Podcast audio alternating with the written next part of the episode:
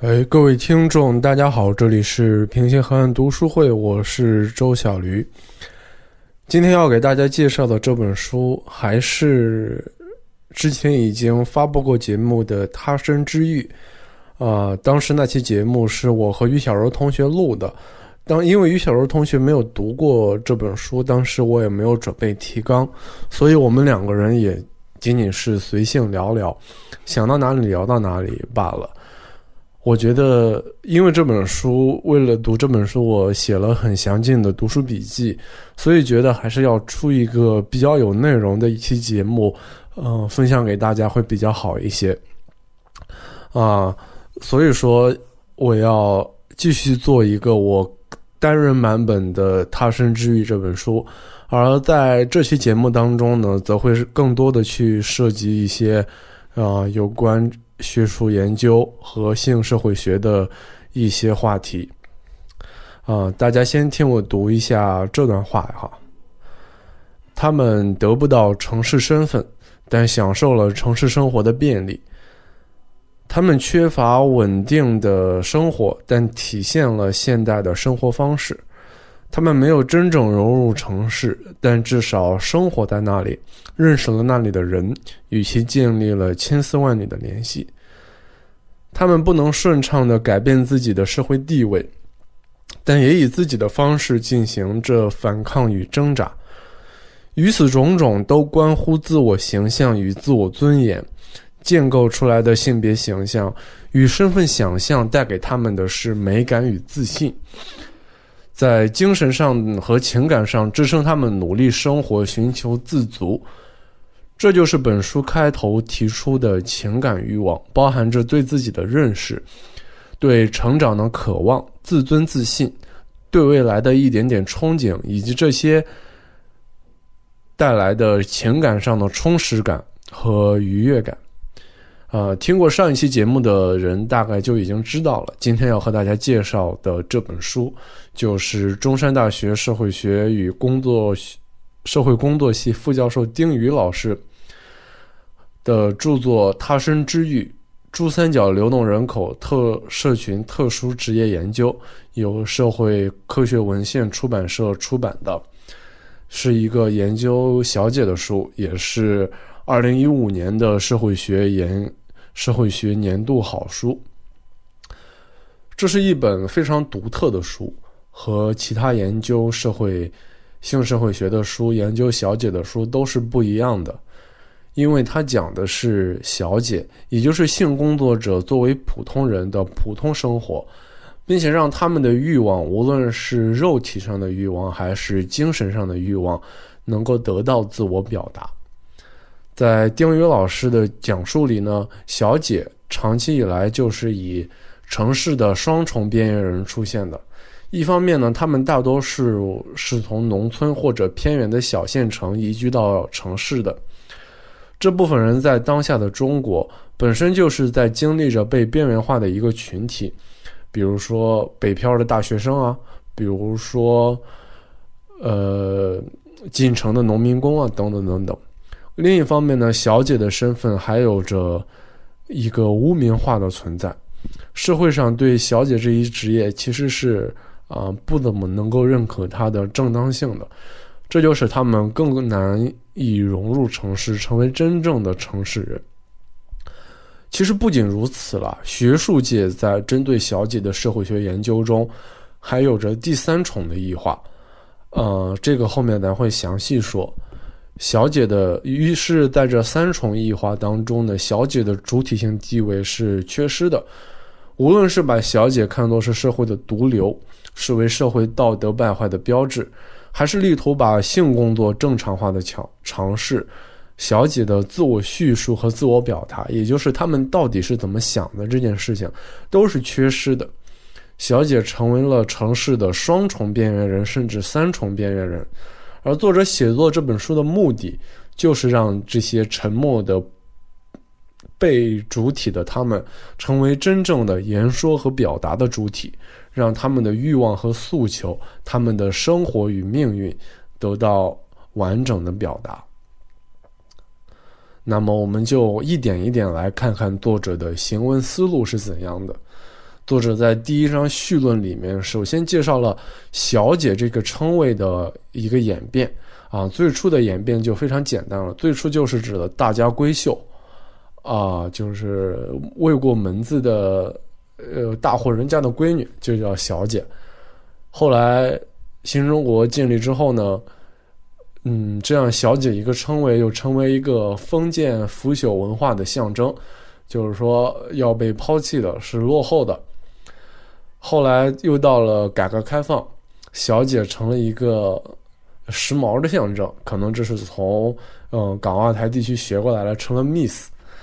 嗯，但是到现在呢，如果你在大街上见着一个美丽的女士，你叫她叫你你过去跟她搭讪说小姐，我能要你微信号吗？她可能就会揍你，因为小姐在当下的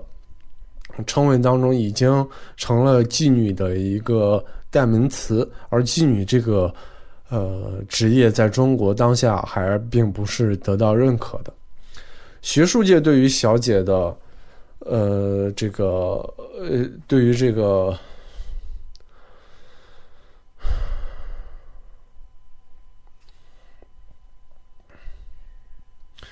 呃学术界对于这个小姐的称谓呢也是有分歧的，比如说。呃，像国内做性社会学比较有名的潘绥铭啊、李银河，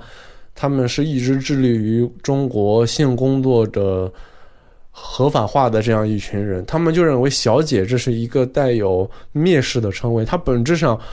小姐”你称一个妓女做“小姐”，本质上就是说，我。不好意思称你为妓女，为什么不好意思称你为妓女呢？因为妓女不是一个好职业，所以我就委婉的说你叫小姐。嗯，这是潘绥铭和李银河嗯这一派的观点，但是作者通过他的研究却发现呢，他是这样说的：学术界所做的努力与女性从业者自身的经验理解方面是存在差距的。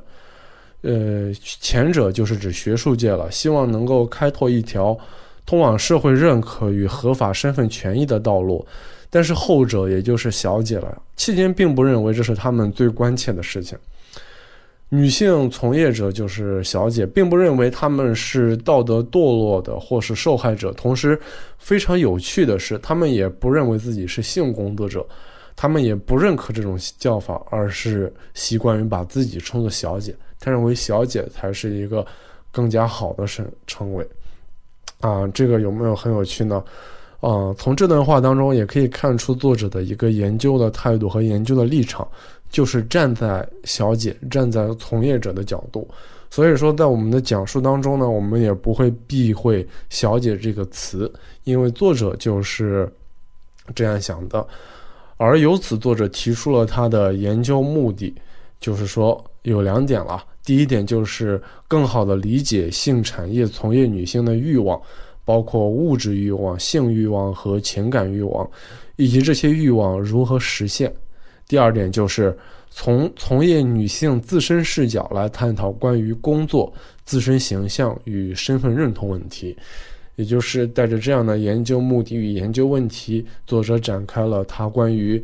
嗯，珠三角地区的小姐的这样一个知性研究的性社会学话题。那么接下来我们就看一看，嗯，从西方到咱们中国的这样一个呃女权主义界是怎样认识到此不，以及这个女权主义不同的派别是怎样认识小姐这个职业的。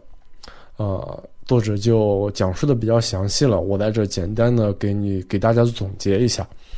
分为这样几派了。嗯，国内国外的，先说国外的，国外的有激进女权主义。激进女权主义认为呢，女性所受的压迫主要来自于父权制，女性是第二性，娼妓制度是父权对女权的压迫。还有马克思主义女性主义。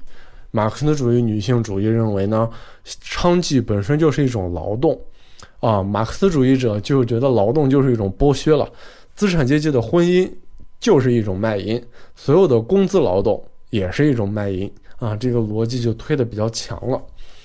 还有一种女性主义叫做社会主义女性主义，它采取的是二元论的体系，把女性压迫归结为男权压迫与阶级压迫的共同作用。还有这样一些流派，存在主义女性主义认为卖淫呢是一种解放的充能的经验，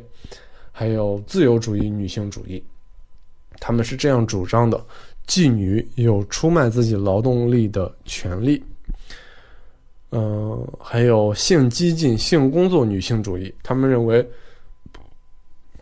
性工作挑战了规范性和固有观念。通过服务工作实现情色多元化，这些都是支持嗯性工作者的哈。作者是这样总结的：我们发现一种复杂化的趋势，妓女们不再不再单纯是受害者和压迫者，她们也开始被看作是主体和能动者。一个妓女的身躯可能在男性凝视下被商业化和无化。但同时，他也可能成为一枚经济独立的工作者。嗯，国内的讨论呢，则相对没有国外的这样丰富，主要分为这四个学派，主要就是道德派、父权压迫派、公共卫生派与性工作派。道德派是这样说的，就是说娼妓呢，它就是社会腐败和道德败坏的产物，应该。严格取缔啊，父权压迫派就和那个外国的女性主义没有什么太大的区别了，主要受到呃也是西方的女性主义的影响，认为传统父权主义文化下的性别不平等是娼妓和女性压迫的一个根源。公共卫生派则嗯来自于八九十年代之后这样艾滋病和性病的大范围传播的一种恐慌，从。一九八五年以后，中国国内艾滋病案例快速增加。他们主要是通过从防治性病、艾滋病的角率角度来考虑性安全的这个问题。呃，性工作派就是呃潘绥铭他们做的主张性工作合法化的这样一个学派。从中可以看出，中国在性社会学这方面的理论探讨是远没有西方社会这样丰富的。这也是。啊，需要呃打理，嗯，加强的一点。呃，在随后的这样几章当中，作者还讲了好多好多，呃，他调查的个例，包括他们的生活是怎样的，他们的人生是怎样的。呃，这期这些里面的一些故事，我们在和我和在我和于小柔同学做的那期节目当中已经讲过了，讲过了一些吧，啊。这也是我最推荐那些，嗯，不怎么关心说是社会学啊、什么女权主义这些，巴拉巴拉这些东西的人，我也推荐读他的原因，就是因为他讲的那些故事也是非常精彩的。也就冲那些故事，我觉得这个书其实也挺值得一读的。我们就略过那一块儿，开始来讲一些作者，嗯，对那些案例进行社会学分析的啊这样一个方面，呃。首先有一个问题啊，先要抛出来，就是说小姐她是怎么讲述自己的生活与命运的？作者通过研究发现呢，小姐们关于贫困的青春的叙述都指向了同一个方向，就是对城市生活的渴望和对参与现代化的渴望。就是他们主要来自于农村，嗯，没怎么上过学了，家里很穷。嗯，甚至有的就是他本来就在一个小城镇里过着那种特别无聊的生活，他就向往那个嗯珠三角的这种大城市的呃精彩的、刺激的、有钱的生活。啊，这个需要不仅是物质的，更是性的、情感上的。他们渴望被纳入国家现代化的进程中，而不是在快速起飞的经济社会发展中被遗忘或者被利用。但是小姐并未成为真正意义上的都市人，他们没有社会资源，甚至没有居民身份，处于被边缘化的地位。他们的教育背景也是他们巨大的苦恼，以及农村生活跟城市生活的差距也是他们生活当中的最大困扰。对于这样的差距，他们是怎么来弥合的？他们是怎么参与现代化的呢？作者给出了一个答案，就是通过阶级表征。什么是表征物？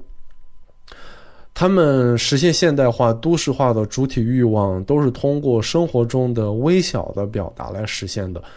在这个过程中，他们抓住一些城市生活的表征来重塑自己的性别形象，并在这个过程中得到正面的感受。啊，作者主要列举了三个表征物。第一个是身体与外表的健美形象管理，就是那些小姐，他们非常注意美容啊、护肤啊，包括健身啊这些，让自己看起来非常的美。当然，这可能可能是职业需要，但另一方面也是他们觉得城市人就该这样美。嗯，表征物二呢是关乎社会网络与信息的建立，啊。这个就不说了，咱们每个生活在城市的人都在做同样的事情。表征物三就是关乎日常生活方式，他们的生活就是除了在欢场之外的生活呢，都是非常讲究的。比如说，他会住比较做的比较有钱的，会住非常高档的小区，啊，有的会拒绝吃一些路边摊之类的东西，甚至做的比咱们普通的。呃，也同样作为城市边缘人的这个大学生啊之类的，做过得还要细致吧。这是第一个问题。第二个问题是，小姐是怎么工作的啊？这个，呃，就很有趣了。呃呃，他们对自己的工作有好多种不同的称谓，但是却很少把它称作为工作。嗯，当然也有了。他们主要有主要把自己的这样一个工作称为有四种称谓，呃，第一种就是玩儿，就是说，呃，他们他们上班啊，上班干什么的，就不说了啊，呃，他们嗯他们会说自己晚上去玩了之类的，呃，至于为什么这么称呼，作者是这么分析的，第一点就是他们所做的大多都有玩乐有关。啊，工作时间灵活，随心所欲啊，陪客人喝喝酒啊，打打牌啊什么的。啊，第二个是在客人面前呢，他们往往要逢场作戏，对他们来说这是一种表演。而如果把这种表演认为是一种玩儿呢，则比较能够淡化他们面临的这种负面的情绪。第三个就非常重要了，就是他们通常都认为，嗯，这个职业。对于他们的人生来说，只是一个短暂的阶段，什么都不确定，也不知道未来是怎样的。所以说，呃，他们不喜欢把它称作是一种工作。对于自己的这样一种职业的称呼，玩儿看起来就是一种策略。小姐们用用它来弱化工作中的规则、责任和压力，应对负面情绪的高低起伏。合理化自己看起来毫毫无目标的生活方式，来减轻，嗯，社会上对于“小姐”这一词的污名化带给他们的压迫。第二种称谓就是做生意，啊，做生意这个不用说了，呃，没有什么好解释的，也非常好理解。第三种称谓呢叫出来，啊，这个就很有趣了。作者，呃，有四种分析，第一种是。模糊自己模一种模糊的对自己流动背景和农村妇女形象的表达，因为他们都是来自于小地方的，绝大多数吧。他们说出来，那出哪里呢？那就是出了自己的家乡，出了他原本生活的那个圈子了。第二个是离开农村，对于他们来说意味着离开了封闭和落后啊，终于出来了，有种解放的感觉。第三种呢是。出来意味着摆脱不满意的婚姻，进入一个个人空间。好多嗯，按书中的案例都是是指的婚姻很苦闷、很不幸福，来到大城市，然后机缘巧合成了这样，呃，一位一名小姐。第四个呢，出来意味着国际化的经历啊，他们有的就被香港富商包养了啊，香港、台湾富商什么的啊。嗯，第四种称谓叫做工作，啊，这种工作就是比较嗯普通、比较正常的一种称谓了。这个在书中讲述的案例很小，嗯，很少，只有一个在我的印象当中就是阿娟儿，嗯，她是一个单亲妈妈，她认为自己从事这个行业就是为了工作，就是为了挣钱养女儿，啊。作者在这里就想解释为什么他们小小姐们不愿意把性工作称作工作，嗯，是这样解释的，就是因为性工作把性放在最突出的方面，反而加重了污名；而对于后半部分，就是工作这个词来说，对小姐来说，这份工作往往不能保证稳定的收入、稳定的这样一种社会身份，反而呃。加重了小姐们普遍缺乏的这样一种尊严，因为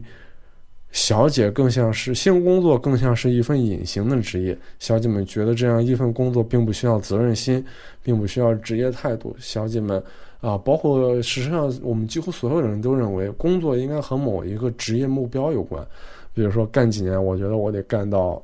这，得评职称。得呃得升职加薪之类的，呃，但是对于性工作这个工作来说呢，确实没有这样一种目标的，呃，所以说在小姐们看来，性工作不能称之为一种工作，呃，也可以看出我们社会对于性工作这样一种职业的污名化，它普遍缺乏了稳定性，缺乏尊严。缺乏责任感，缺乏成就感，缺乏可持续的目标，这些我们普通人在我们或者说我们大多数人在寻找，嗯，在寻找自己希望从事的职业时所必须考虑的某些要素。啊，最后一个呢，想和大家分享一下小姐们的生活。啊，在这里作者是。呃嗯，把它称作生活策略与日常战术啊。之前已经提到过了，他们的呃生活都小姐们的生活普遍非常的讲究，非常的呃有那种城市的味道，甚至比普通的城市人更加乖张一些。但是他们嗯到了工作，比如说到个夜总会工作之类的，那时候。却显得非常的，嗯，玩闹，非常的粗俗，啊，不，这不知道大家有没有看过周星驰的，呃，《喜剧之王》里面的张柏芝就是演了那样一个角色，呃，而在作者的调研当中发现，小姐在工作中普遍都是那样一种非常粗俗的形象的，比如说，他们会在小姐们聚集的包间里面扔垃圾，呃，抽烟、嗑药。嗯，很没有，嗯，很没有行为举止礼貌等等，呃，而他们，而这样一种行为，在作者看来呢，是一种宣示主权领地的象征。意思就是，老娘来这是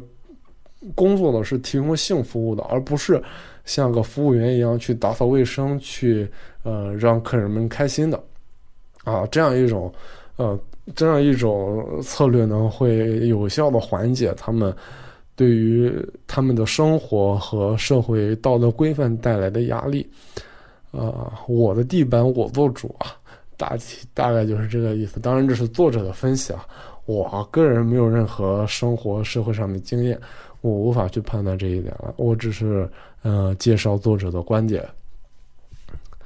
啊，还有就是消费层面啊，化妆、买衣服、吃零食、宵夜啊，等等等等，这个就不提了。